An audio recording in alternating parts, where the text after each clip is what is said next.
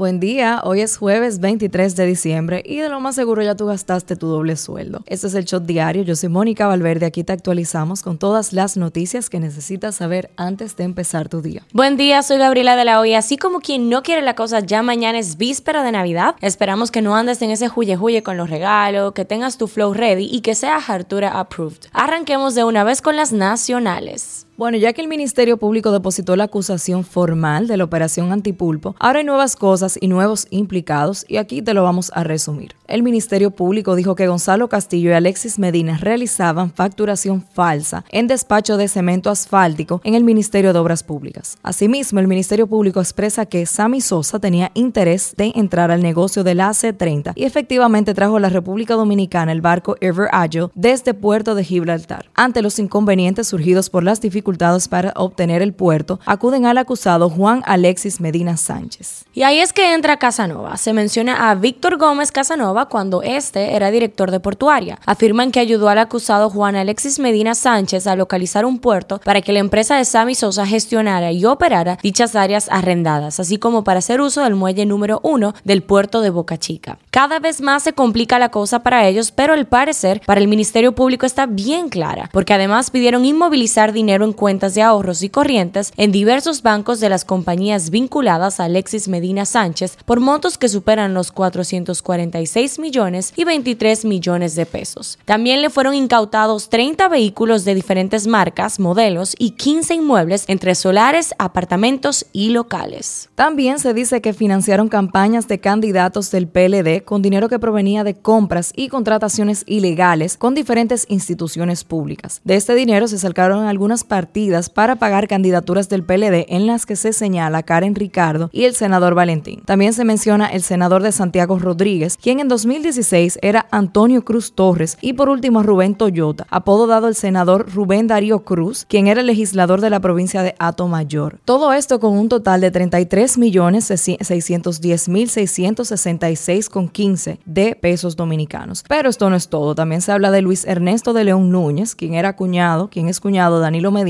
y ejercía como administrador general de EDE Este, quien desde el 2012 en esa institución actuó como red de crimen organizado que operó hasta el 2020 como si fuera un feudo liderado por alguno de los miembros del clan Medina Sánchez. De León Núñez, esposo de Magali Medina Sánchez, no está detenido por este caso, pero está siendo investigado de acuerdo al documento. Pero esa no es la única hermana de Danilo Medina que está embarrada en esto, pues también Lucía Medina es investigada porque supuestamente disfrazaba los fondos públicos que conseguía su hermano poniéndolo como donaciones en su fundación. Y ahora Aracelis Medina, vicepresidenta del Banco de Reservas, entidad utilizada como financiera particular de más de 95% de las operaciones ilícitas del entramado. Así lo cita el expediente. Es decir, o sea, mitad de la familia Medina Sánchez está en el ojo del huracán. En la acusación del Ministerio Público dice y citamos, Juan Alexis Medina Sánchez utilizó a la Fuerza Aérea Dominicana para almacenar los equipos mecánicos del parque de diversión Wonder Island Park, operando en la actualidad en Punta Cana. Personas han salido en defensa del exmandatario, como es el caso del vocero de los diputados peledeístas, Gustavo Sánchez, quien consideró como una perversidad que se haga mención del expresidente Danilo Medina en acciones ventiladas en tribunales y rechazó que se quiera insinuar mediáticamente que el expresidente Danilo Medina es responsable de la acción individual de cada miembro de su familia o funcionarios que formaron parte de su gobierno. El narcotraficante César Emilio Peralta, alias El Abusador, fue extraditado la madrugada de este miércoles a Puerto Rico desde Colombia, donde guardaba prisión en la cárcel La Picota desde finales de diciembre del 2019. Las autoridades dieron este miércoles por controlado el incendio forestal que se desató la noche del martes en el área de Juanillo, cerca de Cap Cana, y cuyas causas aún se desconocen. El ministro de Medio Ambiente, Orlando Jorge Mera, afirmó en Twitter que el incendio está totalmente controlado, al tiempo que aclaró que no se produjo en un área protegida. El Ministerio Público de Santo Domingo Este y Norte desarticuló en coordinación con la Procuraduría Especializada contra la Trata de Personas y el Tráfico Ilícito de Migrantes una red de tráfico internacional de personas a la que responsabiliza de enrutar hacia Estados Unidos al menos tres de los dominicanos fallecidos en un accidente ocurrido en una carretera de Chiapas en México. Durante un amplio operativo realizado de manera simultánea en Baní y San Pedro de Macorís, la Fiscalía arrestó a Guillermo Guzmán Marcano, Leonel Antonio Antonio Méndez, Arias El Duro, Román Alberto Casalinovo, Trinidad, Guardia, Santo Francisco Vizcaíno Guerrero y a Jesús Antonio Martínez Díaz, para quienes solicitará a un juez de la atención permanente la imposición de 18 meses de prisión preventiva, así como la declaratoria de caso complejo. La Embajada de Estados Unidos en República Dominicana informó que a partir del próximo 27 de diciembre aumentarán las tarifas de pasaporte por 20 dólares aplicable a todas las solicitudes de renovación de libretas. Través de su página web indicaron que para los solicitantes de pasaportes menores de edad usan el formulario DS11, la nueva tarifa será de 135 dólares, equivalente a 7.830 pesos dominicanos. Los adultos que renuevan sus pasaportes usando el formulario DS82 tendrán que pagar 130 dólares, que en pesos dominicanos es equivalente a 7.540 pesos, mientras que los adultos que presenten su solicitud en persona mediante el formulario DS11 deberán pagar 165 dólares, lo equivalente a 9.570 pesos. La embajada estadounidense recuerda que los ciudadanos podrán renovar su pasaporte por correo vía Domex si cumple con unos requisitos explicados en su página web. Así que vayan a ver para que no tengan que hacer fila y hacer el proceso por internet. Para los que aman la zona colonial como yo, esta noticia seguro les caerá genial. Y es que nuestro presidente anunció una inversión de 460 millones de pesos en pequeñas obras y remozamientos de monumentos históricos de la ciudad colonial. نوع.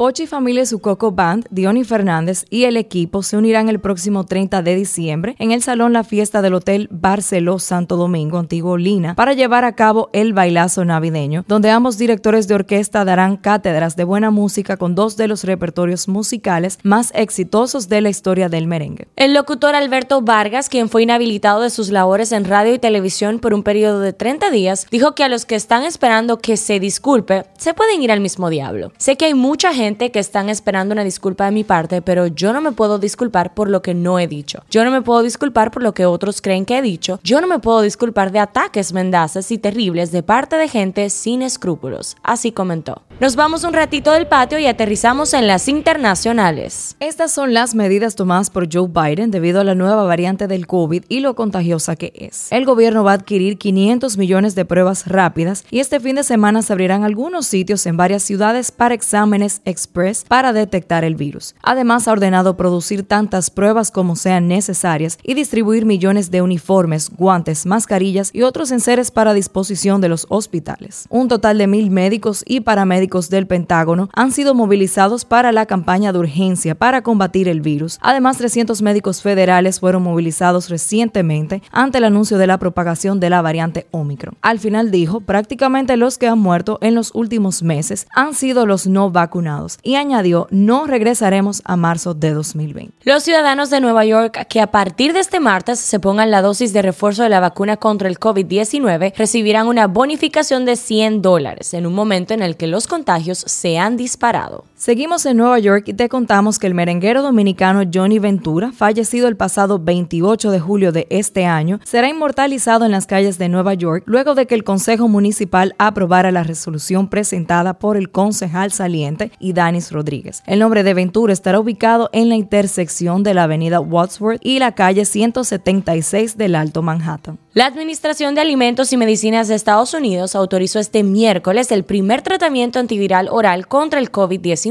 Se trata de Paxlovid, una píldora fabricada por Pfizer. La aprobación del medicamento es para tratar la enfermedad en adultos con alto riesgo y niños de 12 años o más, que pesen al menos 40 kilogramos. El productor musical Rafi Pina Nieves fue encontrado ayer culpable por el jurado que analizaba su caso en el Tribunal Federal en Rey. Pina Nieves quedará libre bajo fianza, pero bajo el programa de restricción domiciliaria. Estará con grillete y podrá salir solo para asuntos médicos, religiosos, de atención médica y comparecer al tribunal. La sentencia será el primero de abril del 2022. Contra Pina Nieves pesaban dos cargos por posesión ilegal de un arma de fuego modificada ilegalmente para disparar de forma automática y por posesión de un arma de fuego por parte de una persona que fue convicta por un delito federal. A veces uno se enamora de los personajes de las series y las películas, pero son simplemente eso, personajes y en la vida real son otra cosa. Muchas personas están impactadas con este caso, pues las protagonistas de Sex and the City rompieron su silencio sobre los señalamientos de asalto sexual hechos contra su compañero Chris North, expresando apoyo a las mujeres que lo denunciaron. Estamos profundamente entristecidas por enterarnos de las alegaciones contra Chris North, dice un comunicado publicado el lunes en redes sociales por Sarah Jessica Parker, Kristen Davis y Cynthia Nixon. Apoyamos a las mujeres que han hablado y compartido sus dolorosas experiencias. Sabemos que debe ser una cosa muy difícil de hacer y las alabamos por eso. El primer ministro israelí Naftali Bennett anunció el martes que tanto el personal sanitario como los mayores de 60 años podrán acceder a una cuarta dosis de vacuna contra el COVID-19. El primer SMS, Short Message Service, en transmitirse por el mundo enviado desde un teléfono móvil en el año 1992, se vendió por 149.752 dólares en una subasta. El mensaje de texto que dice Feliz Navidad fue vendido en forma de token no fungible. Epicenter, una empresa sueca especializada en la creación de tecnologías innovadoras, presentó recientemente un microchip que se puede insertar debajo de la piel para almacenar información sobre el estado de vacunación de la persona. El implante consiste en un dispositivo cuyos datos pueden ser leídos por diversos aparatos como teléfonos inteligentes y tabletas. Se trata de la misma tecnología que utilizan las tarjetas de crédito y otros sistemas de pago digital. Un video en el que Mark Anthony se le ve en pleno escenario haciendo muecas raras y con mandíbula desencajada se volvió viral, lo que generó la preocupación